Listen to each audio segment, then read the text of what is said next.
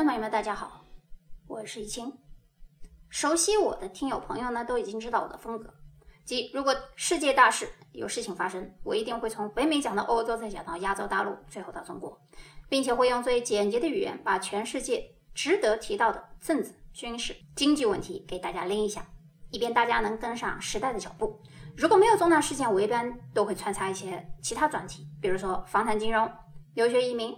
或者是文艺。那么上一期的元宇宙呢，大部分人给我的反馈是没能够太听明白，或者说听不懂。没关系，我的节目你可以一遍又一遍的重复听，一般来说听个三次就能听明白了啊。甚至于你可以把那个语速放慢。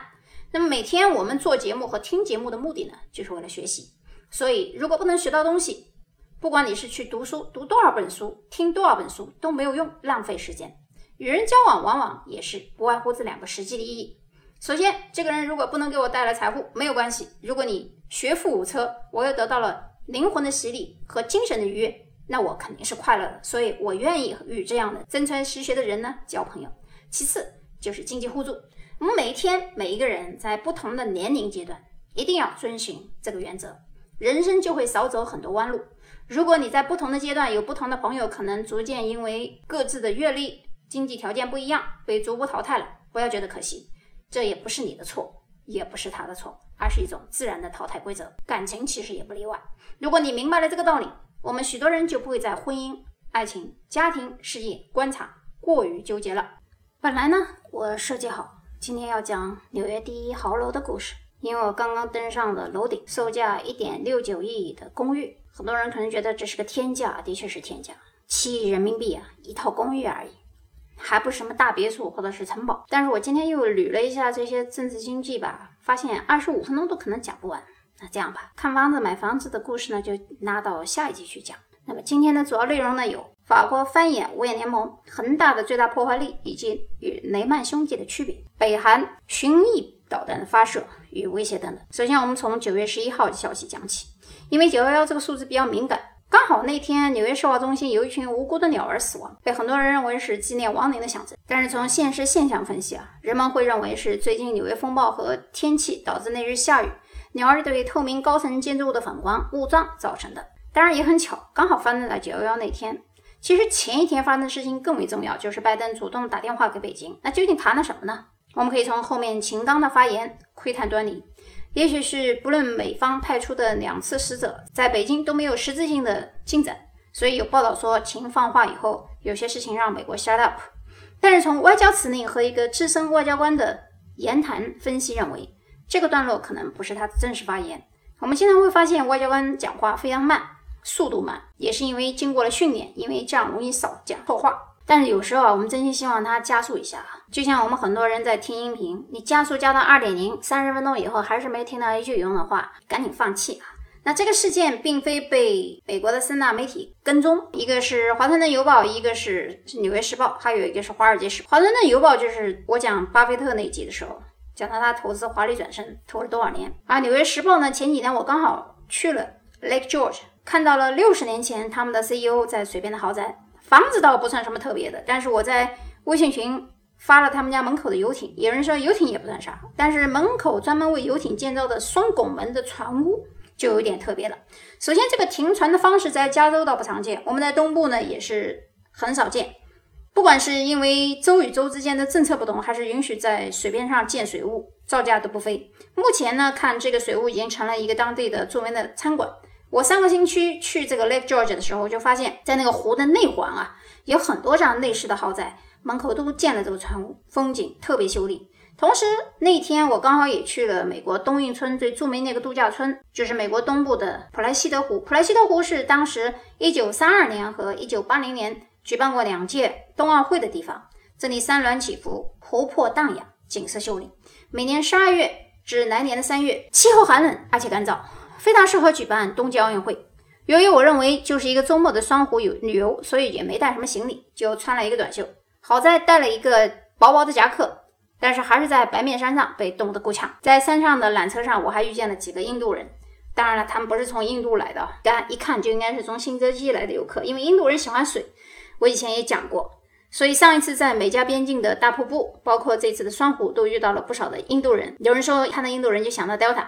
是不是很多人会紧张的要死？我倒没有，因为第一次在美加边境，也就是一个月前的事儿，到现在过去这么多天了，我也没啥反应。而美国其实也没有媒体说的那么可怕了。你们多看看我的朋友圈，这两年来我不停的出去玩，啥事没有。我刚讲的三大报纸《华盛顿邮报》《纽约时报》和《华尔街日报》都没有对秦刚发言做出官宣跟进，那么就说明这个事情不是一个外交事件。再看北韩，其实北韩和伊朗一样，都围绕着禁核武的话题。如果中俄点头，美国不点头，其实还是没有用的。但是美国不点头，那么北韩和伊朗就要不断的发出一些军事发展的事情，要证明给你看。所以这次北韩很聪明，他们没有选择弹道导弹，因为弹道导弹应该在禁核武的范围之内，他们选择的是巡弋导弹，而巡弋导弹照样可以打到美国的盟友日本啊，所以美国人也不能不理他。所以美国军方今天表示，北韩此举对邻国和国际社会构成威胁。就北韩而言，中程公路巡弋飞弹是不可小觑的能力，但是奇怪和诡异的是，美国、韩国、日本居然都没有捕捉到他们发射成功的画面，这不得了啊！究竟是这个北韩太厉害了，还是有啥猫腻啊？好，现在我们来谈一下法国事件，因为我群里面有一个特别喜欢思考问题的了凡，了凡四训的那个了凡，他问我说：“现在我就搞不明白一票啊。”欧洲小弟和澳洲小弟都跟着美国混，其核心逻辑是个啥？美国能从贸易上、还是经济上、还是军事上给他啥好处呢？那像德法，啥技术也不缺啊，美国能给欧洲保护吗？俄罗斯也没有打过来的迹象啊。再说上次克里米亚事件，美国还不是装看不见？那么这个问题好不好呢？逻辑上是合理的。那么下面我就来回答一下这个问题。不错，欧洲小弟和。澳洲小弟跟着美国混是有原因的。首先，我们根据密盟国的国防产业整合和美国国防科技和产业基础，也就是 NTIB 这个框架来讲，NTIB 呢就是 National Technology and Industrial Base。美国是向盟友国家，主要是北约和五眼联盟，甚至包括日本啊，分享军事科技 update 的一些技术，记得还是免费的。为什么我知道呢？因为在圣地亚哥住时间长了，那里是军港的司令部嘛。我经常看到日本的。军舰啊，进出军港好像也没有什么重大的仪式，就跟回家一样。钻舰上的人出了 base 以后，直接去买东西啊，吃喝玩乐。所以我们就知道他和日本的关系比较好，都是 share 这个科技和所谓的秘密的。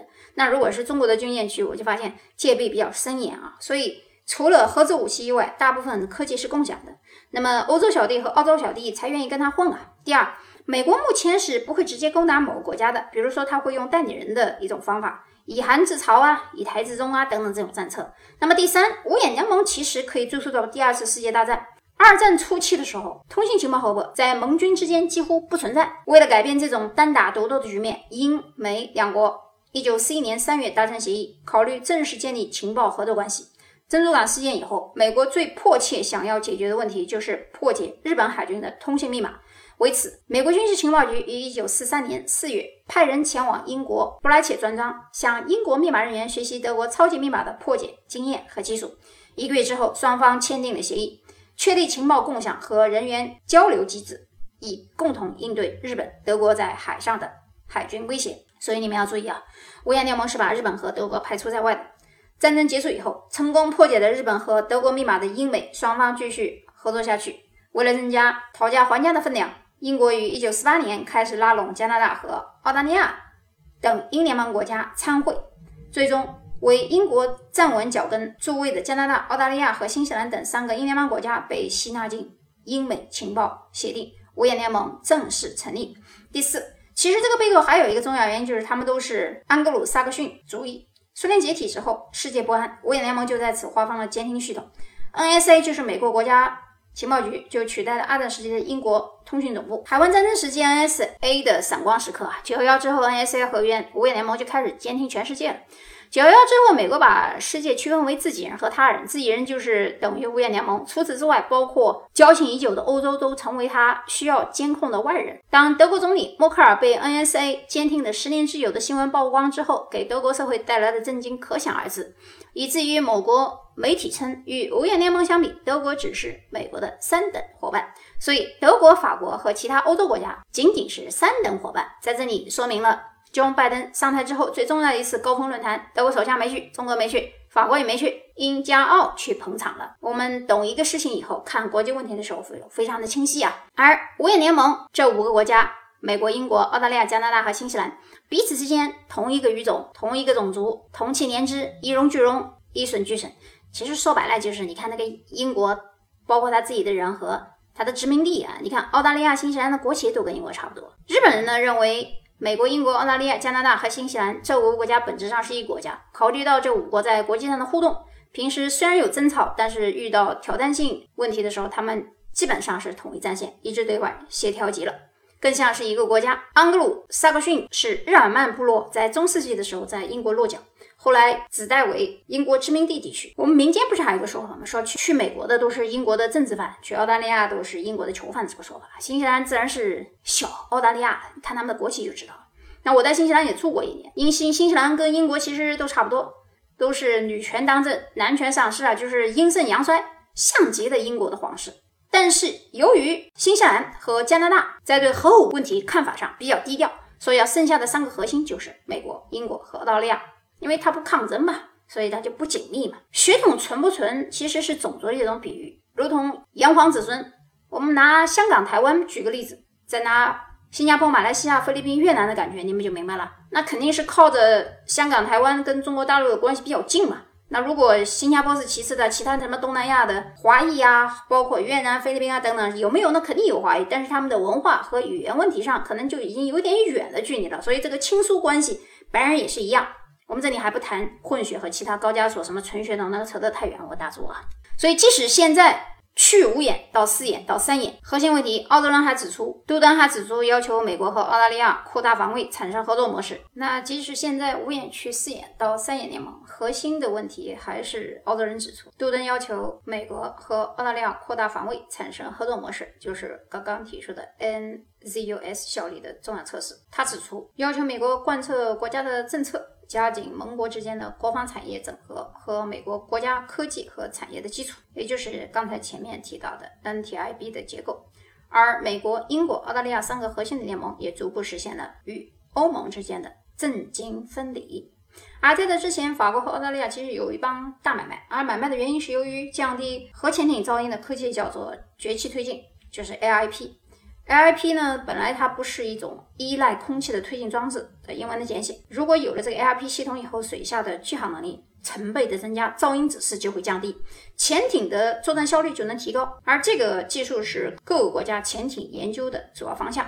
说到这个，可能大家不太明白，我说一句大家都能听得懂的话，就是这个科技可以让核潜艇的噪音降低的速度加速。要知道，核潜艇的存在和它在海里面不被发现才是王道。而当今世界上大多数国家。比如说，四十多个国家地区拥有八百艘左右的潜艇，其中常规动力潜艇就有七百余艘。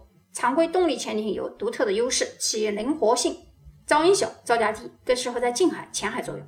这也是绝大多数国家潜艇的主要的作战任务。传统常规动力潜艇在水里面航行的时候使用的柴油机，水下使用的蓄电池。然而，蓄电池的容量有限，一段时间以后便会必须出现上浮或者通气管的状态。用柴油机为蓄电池充电，因此不能够在水下做很长时间的航动，必须到海面上上浮或者湖面呼吸才是最致命的一个落点。而我们的石墨烯就可以作为蓄电池的补充燃料。我们现在就来讲一下这个蓄石墨烯的争夺案，说明呢大国之间都非常注重动力问题。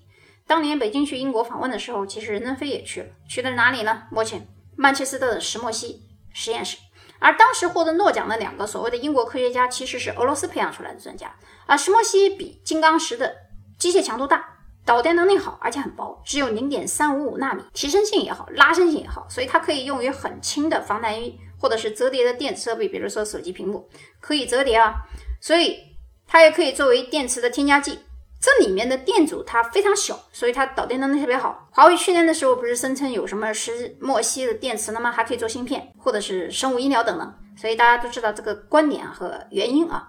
所以当时北京当然收购这个材料的时候，英国也有所反应的。英国的左派和右派完全不同啊。英国的左派有帝国主义的思想，美国的拜登也是有这个思想，所以英国的左派。和美国的左派，拜登这伙是一个阵营的，董王是右派，所以你们会发现每个时代英美关系不一样，疏离、亲密都不一样。而现在的美国和英国在搞这些航母循环世界，全世界游基地转一转都差不多。不过前几天中国有反禁止的，就是开出去一些船跑到阿拉斯加去的，大家得来比一比啊，虽然都没什么用。马克龙在前几天要求下，法国外交官已经决定召回该国驻美国和澳大利亚的大使，和进行协商。翻脸了有点啊，因为他借此机会是对美英澳三国小圈子卖队友的愤怒。那在此之前呢，美英澳三国在未与法国和欧盟接触的情况下，直接宣布了军政联盟 AUKUS 的成立，并且美英将向澳大利亚提供核潜艇。澳方随即废了与法国海军签署的核潜艇的采购合同，这笔交易六百六十亿美元的订单就被美国这么吞了啊！其实之前是法国跟澳大利亚购买的，当自己发现不是核心伙伴的时候，马克龙有点坐不住了。其实他其实难道不知道法国一直本来就不在五眼吗？那对于法国而言，英美两国拉拢澳大利亚的这波操作可谓。伤害很大，侮辱性很强。毕竟这是公然抢法国嘴巴里面的肉。要知道，六百六十亿美元的武器采购订单，即使是对于美国而言，也已经是天价的买卖了。而且在整个过程当中，美国、法国基本上处于一脸懵逼的状态，直到最后几个小时，美国才告诉法国有这么回事儿。在法国看来，美国就是联合英国，反过来往自己身上捅捅一刀子呀。这也就意味着所谓的跨太平洋关系已经一文不值了。时间关系，我就不谈了。喜欢听我讲科技啊、军事、政治、军事的朋友，可以加我的微信 m o n a m u n g r a 入群闲聊啊。他们的纷争告一段落，但是我还要谈谈恒大的事件。恒大的事件可以说对国人的影响巨大，很多人认为恒大事件可能会成为另一个刘曼兄兄弟的引火索。我先说一下他们的不同点，再说一下相同点啊。首先，雷曼呢，他没有实业，可以说他玩的是金融产业。雷曼呢，不建房子，也不卖房子，而且他们的高风险是把不存在。房贷信誉的一些房子的 mortgage 包装成给穷人，这些穷人一般信誉不好，因为在美国，如果你的 credit 不好的话，是没有办法给你贷款 mortgage。那么引发这种这种模式金融衍生品以后，引发了美国的次贷危机，进而影响了全世界的金融危机。而恒大呢，有土地的储备，下面是实的，但是它用的杠杆太高了。往上面讲，四国国营对它的资产的重新调整，是恒大破产前后的最后的机会。国营是国家银行的意思啊。往下来说。承包商的连锁倒闭和供应商供应链的连锁倒闭，对于已经买了购买房屋的人来说，在两到三年之内，这个痛苦是不会解决的。那搞清楚这些问题以后，我们要先了解一下恒大是如何崛起的。恒大的崛起与中国经济发展其实大势密不可分。二零零八年的时候，为应对金融危机，北京推出了十万亿的计划，大量投资涌入基础建设的设施，加上宽松的信贷政策，房地产迎来一波强力上涨。二零一零年到二零一四年。中国房价不断飙升，直至二零一四年五月开始连跌近一年。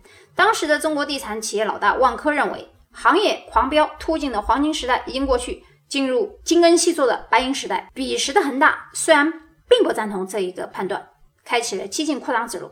中国不少房地产企业都沿袭了香港买楼花的模式，就是预售制，向银行贷款数以亿万的计的资产买地。之后呢，几个月就开始开盘售楼，收回数倍的资金，接着再把这笔钱投入到更多的地，借更多的债，开更多的盘。恒大也概莫能外，区别是负债率越高。周转更快，拿地更多。其实很久以前，上面就让恒大缩水，但是他没有听。现在这个背后的那只手，其实力量还是很大的。我们会发现，中国再大的事情都不是个事儿。限跌令的意思，大家注意，限跌令的意思，大城市的房价不允许涨价，小城市的价格房价不让跌。在我的读书会学过《金融的本质》这本书的时候，我们就应该理解。国家宏观调控之手的重要性，房地产的流动性低了以后会有什么样的后果？目前有六个高官提前出脱，正在被召回，包括徐本人呢，我们拭目以待。君九龄呢是最近比较流行的一部古装真情片，片尾的声声慢呢就是我们这期节目的结尾，送给大家。好，今天的节目呢就到这里，我们下期节目再见。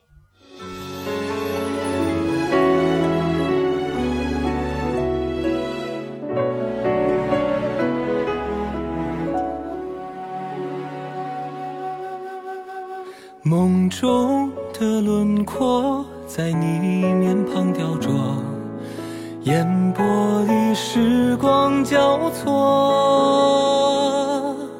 难言的因果，字字容我斟酌。命途多波折，孰能洒脱？明日何其多，愿将一世交托。共看繁星与山河。许久的沉默，人海两岸相隔，叹一句奈何，余生颠簸。辽阔天是你，风是我，终将被路过。风轻吹不舍，雨天焦灼。